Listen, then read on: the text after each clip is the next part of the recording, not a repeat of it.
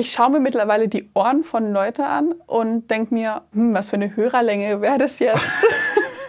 Oder, oh, das sieht schön aus. Ich frage mich, wie der Gehörgang aussieht. Wenn du mich anguckst, ich habe ja jetzt nicht ganz kleine Ohren. Ja. Was denkst du über mich und meine Ohren? Ich muss ganz ehrlich sagen, ich gucke die ganze Zeit die Ohrläppchen an. Die sind schon ziemlich groß.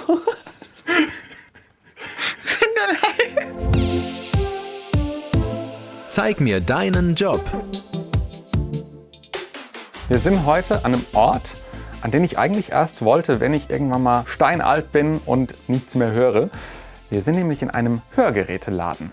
Hi, ich bin Alexander Winkler und bisher habe ich um so Schilder, die man teils in der Innenstadt sieht, die mit kostenlosen Hörtests werben, eigentlich immer einen großen Bogen gemacht. Heute habe ich immerhin schon mal einen Blick ins Schaufenster riskiert und festgestellt, es sind nicht ausschließlich ältere Menschen auf den Werbefotos.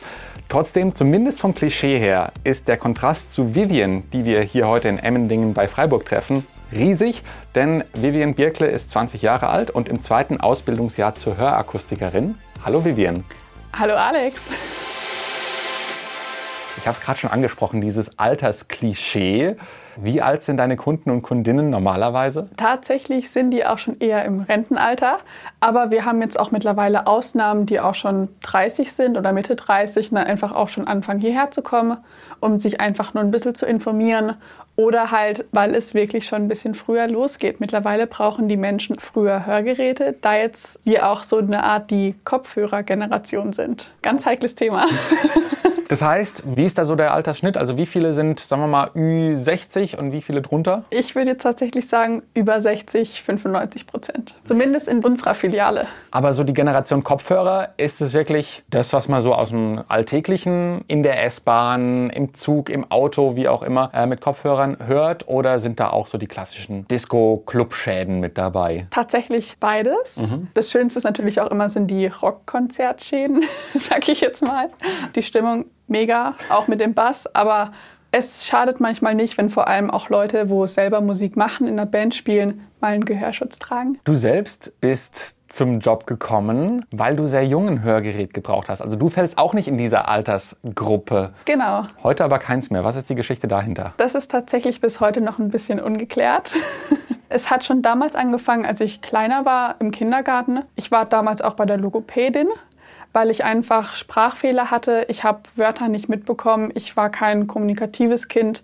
Ich war zwar fit, ich habe auch gerne gespielt, aber ich habe mich nicht unterhalten. Dann sind meine Eltern mal zum Ohrenarzt gegangen und dann hat sich herausgestellt, dass ich tatsächlich eine Hörminderung habe. Also das heißt, so die gewissen Zischlaute, die Unterscheidung zwischen Tisch und Fisch, Hund oder Mund, Mhm. Da hatte ich Schwierigkeiten mit, das wahrzunehmen und vor allem auch auszusprechen, weil ich den Unterschied nicht rausgehört habe. Und mein jetziger Chef, der Herr Bührer, der hat damals auch meine Versorgung geleitet, bis ich ungefähr 12, 13 war. Da hat sich das auf kuriose Weise aufgelöst, die Hörminderung. Ich bin jetzt wieder normal hörend, was eigentlich schon Wahnsinn ist. Man vermutet aber, dass es ein bisschen auf die Pubertät zurückzugreifen ist durch die Hormone. Also die Sache mit dem Alter ist offensichtlich ein Klischee, was aber vielleicht häufig stimmt. Größtenteils. Größtenteils. Über Klischees sprechen wir gleich nochmal nach unserem Job Speed Date. Dein Job in 60 Sekunden. Was ist das Beste? Das Beste ist, wenn man mitbekommt, dass die Menschen wieder ein Stück weit Lebensqualität zurückbekommen und vor allem auch wieder Lebensfreude. Was ist das Schlimmste? Bei manchen Leuten unter Umständen die Ohren von innen, die Hygiene. Wie ist es mit der Kohle? Passt. Was wolltest du eigentlich werden? Tierärztin. Welche Klischees gibt es über deinen Job? Es sind alle kaffeesüchtig und haben einen kleinen an der Klatsche. Nein, das war ein Spaß. Das zweite ist ein Spaß. Ah. Wo hast du denn einen an der Klatsche? Ich schaue mir mittlerweile die Ohren von Leuten an und denke mir, hm, was für eine Hörerlänge wäre das jetzt? Oder, oh, das sieht schön aus. Ich frage mich, wie der Gehörgang aussieht. Wenn du mich anguckst, ich habe ja jetzt nicht ganz kleine Ohren. Ja. Was denkst du über mich und meine Ohren? Ich muss ganz ehrlich sagen, ich gucke die ganze Zeit die Ohrläppchen an. Die sind schon ziemlich groß. Tut mir leid.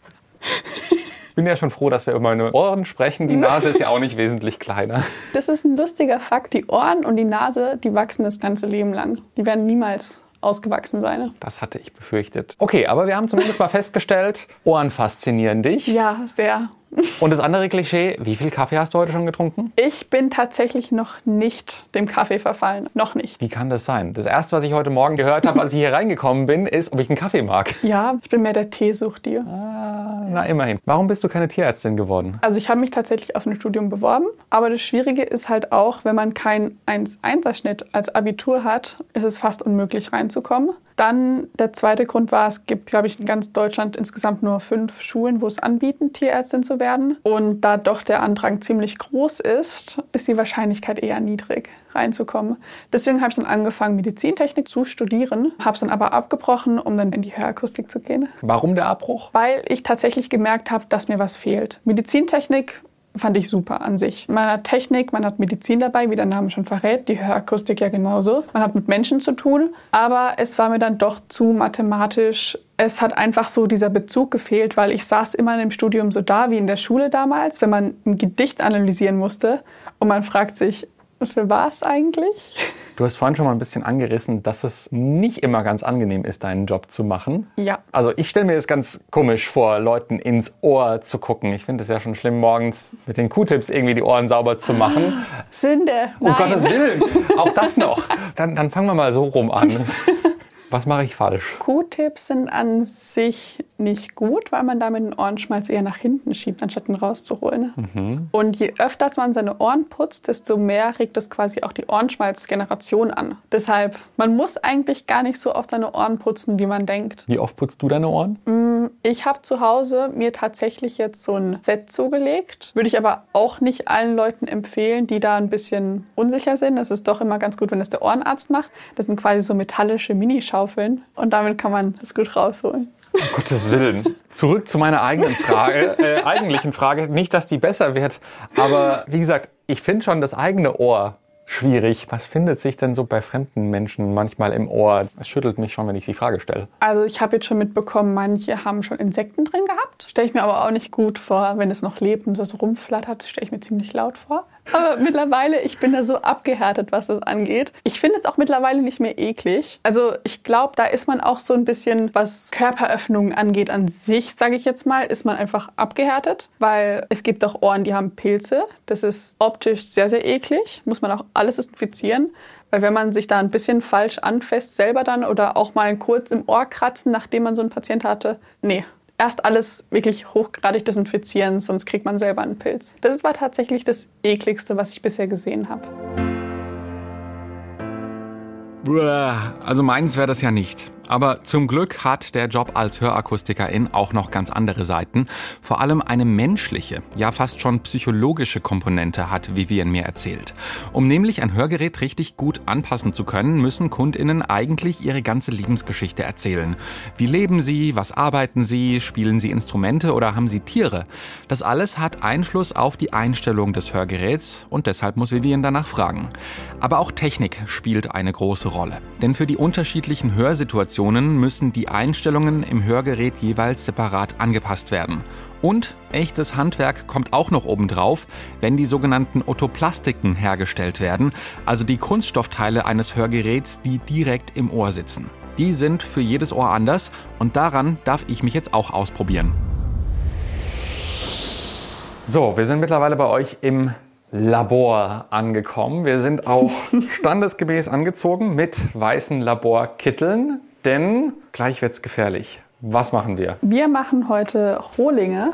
Das sind quasi die Grundformen von den Abdrücken, die man vom Ohr macht, um quasi daraus die Otoplastik zu machen, welche später ins Ohr eingesetzt wird, damit das Hörgerät besser einen Halt hat. Die sind aus Acryl und dieses Acryl gießen wir gleich. Das heißt, ich, deine Job-Challenge für mich, was muss ich tun? So, wir haben hier einmal Monomer, wir haben Polymer. Also eine blaue Flüssigkeit und ein weißes Pulver. Genau, wir haben ein Feuerzeug, eine Art Skalpell. Dann haben wir noch quasi die Silikonform, also die Negativform vom Ohr, wo wir später das Material reinmachen. Und einen kleinen Behälter, um es anzumixen. Und jede Menge Glitzer. Und jede Menge Glitzer. Schon eine Farbe ausgesucht? Ich nehme grün. Da traut sich jemand was. Also das Glitzer verändert tatsächlich die Konsistenz.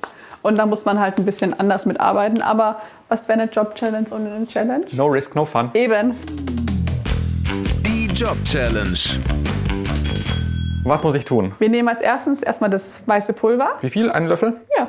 Jetzt kommt die Flüssigkeit dazu. Es ist einfacher, wenn man es abstellt, weil man währenddessen mit dem Skalpell noch rühren muss. Okay, Multitasking ist Multitasking. ohnehin meine besondere Stärke. Bisschen rummixen. Jetzt muss ich rühren mit dem Skalpell. Ja, sehr So. schön. Noch mehr Glitzer oder? Hau rein. Also, wir haben weißes Pulver, grünes Glitzerpulver und jetzt kommt die blaue Flüssigkeit. Und ich Genau. muss schnell genug rühren, dass es nicht hart wird. Ähm, es soll schon hart werden, nur wir müssen halt währenddessen umrühren. Es darf nicht zu dickflüssig sein, aber auch nicht zu zäh.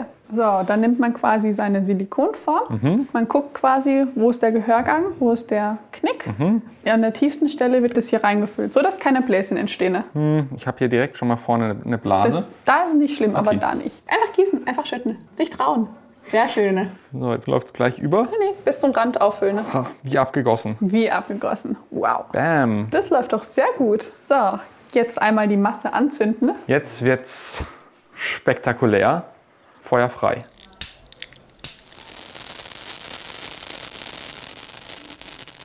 Jetzt hat's gebrannt und geblubbert, gezischt. Genau. Was haben wir jetzt gerade gemacht? Wir haben quasi jetzt hier oben die Hautschicht abgeschlossen, dass wir später Frischhaltefolie drüber machen können und das Ganze in den Drucktopf reinmachen können. Chaka. Wie habe ich mich angestellt? Sehr gut. Auf einer Skala von 1 bis 10, wie herausfordernd ist es für jemanden, der weiß, was er tut? Die Antwort hasse ich. Sie hat den Kopf geschüttelt. Das ist immer so, ja, für den Newbie ist es ganz okay. Ich finde es toll. Also mir macht es sehr viel Spaß. Das ist doch das, worauf es ankommt. Vor allem, wenn man Glitzer hat. Welche Farbe hättest du gewählt? Ich glaube, ich hätte es lila gewählt. Lila Glitzer im Ohr. Ja, das Hörgerät kann auch ein Fashion-Statement sein. Muss aber natürlich nicht. Diese Otoplastik gibt's natürlich auch in durchsichtig, dann fällt das Hörgerät nicht ganz so sehr auf. Den Rohling, den wir gerade hergestellt haben, den muss Vivian noch nachbearbeiten, wenn er ausgehärtet ist. Die scharfen Kanten müssen weggefräst werden oder es müssen kleine Kanäle reingebohrt werden zur Belüftung oder für den sogenannten Schallschlauch, der die Töne direkt ins Ohr bringt. Es ist also ein ganz schön langer Prozess bis zum fertigen Hörgerät. Vom ersten Betreten eines Hörgeräteladens bis zur finalen Einstellung kann es gut und gerne ein Jahr dauern. Beratung, Anfertigung und technische Anpassung kann in dieser Zeit alles der oder dieselbe Hörakustikerin machen. Die Aufgabenverteilung kann von Betrieb zu Betrieb aber auch anders sein. In der Ausbildung wird aber trotzdem alles gelernt.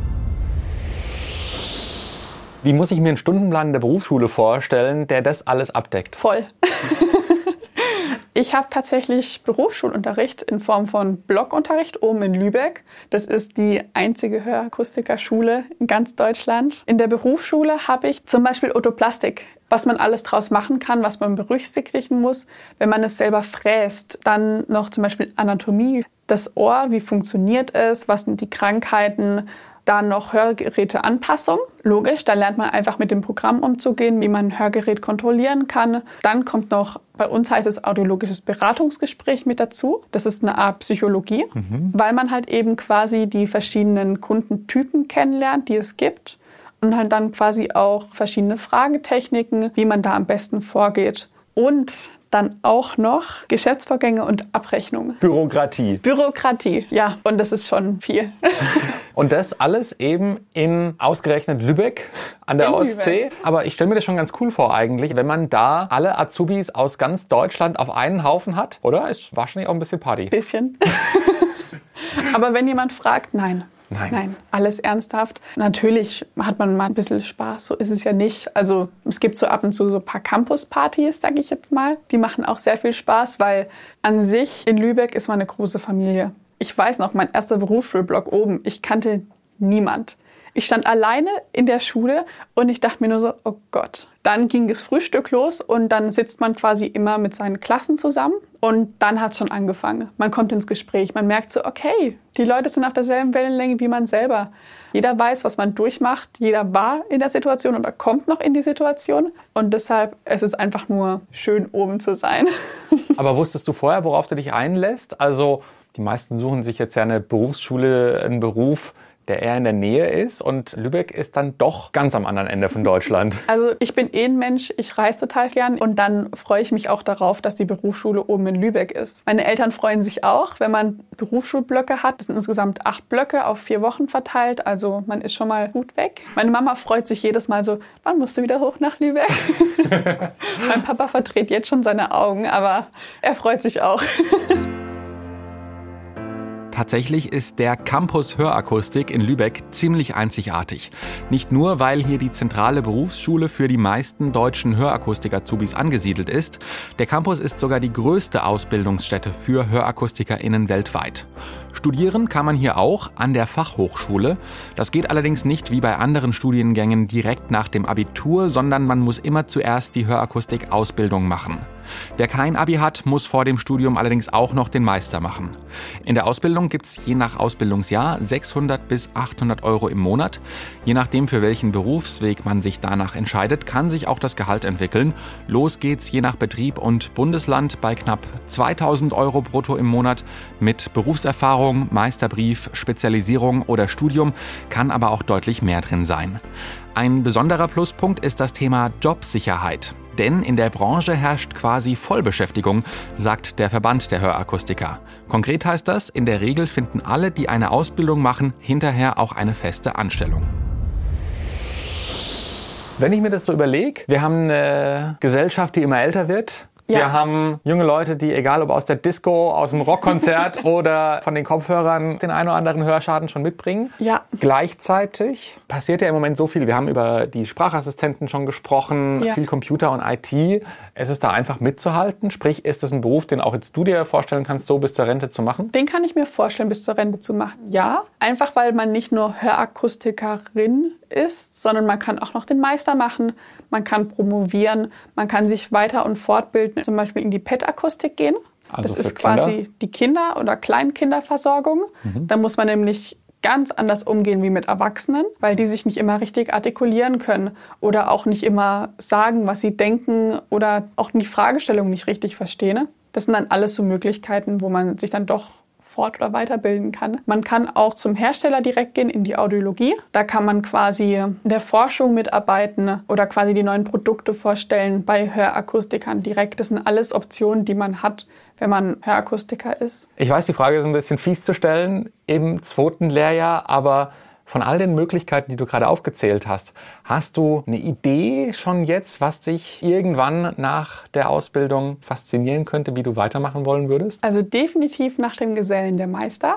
Und dann bin ich mir auch am überlegen, ob ich in die PET-Akustik einsteigen soll. Pet-Akustik aus der eigenen Erfahrung heraus? Genau, einfach weil ich halt weiß, dass es doch ein bisschen schwierig ist, damit umzugehen. Und wenn man schon selber was durchgemacht hat, ist es einfacher, das weiterzugeben. Ich kann mich selber noch daran erinnern, wie es war. Ich war 10, 11 und ich habe mich wahnsinnig für die Hörgeräte geschämt. Also wirklich, das war immer so, man darf nichts sehen, es soll bloß keiner mitkriegen und eigentlich will ich es gar nicht. Jetzt mittlerweile sehe ich natürlich auch ganz anders drauf. Aber da bin ich mal ein bisschen ehrlich, Kinder können fies sein. auch Jugendliche. Und deshalb ist es vielleicht gar nicht mal so schlecht, wenn man selber das schon durchgemacht hat, dass man quasi den Kindern was Gutes mitgeben kann in Form von, ich war selber in der Situation, ich weiß, wie es dir geht. Es ist nicht einfach, aber wir machen jetzt einfach mal das Beste draus. Irgendwann verlässt du ja das Büro, den Laden, gehst nach Hause. Ja. Ich nehme an, du setzt dir äh, zum Feierabend schallschluckende Kopfhörer auf, um deine Ohren zu schonen. Konzerte sind nicht drin, Musik sowieso nicht, weil zu laut und gefährlich. Ähm, Genau, ja. Also eher so leise daheim, nichts tun, langweilig. Nee. Was ein Glück. Sondern Also tatsächlich, ich fahre immer im Zug zur Arbeit. Und dann habe ich halt auch immer Kopfhörer drin. Ich gehöre auch, muss ich ganz ehrlich sagen, zu der Fraktion Bass und laut. Ich bin da selber kein Stück besser. Also bei mir, wenn ich im Auto rumfahre, da muss man eigentlich auch den Kopf schütteln. Da muss ich sagen, da müsste ich mir selber mal auf die Finger hauen. Aber ja, manchmal braucht man das. das heißt, mit welcher Musik schaltest du abends gut ab? Ui, ich habe eine gute Laune-Playlist, eine schlechte Laune-Playlist, wenn ich traurig bin, wenn ich sehr gut gelaunt bin, wenn ich ein bisschen Selbstbewusstsein brauche oder wenn ich einfach nur abschalten will und Bass. Das heißt aber, heute Abend gibt es die gute Laune-Playlist. Definitiv. Dann vielen Dank, dass wir hier sein durften und dir einen schönen Feierabend. Dankeschön, das wünsche ich euch auch.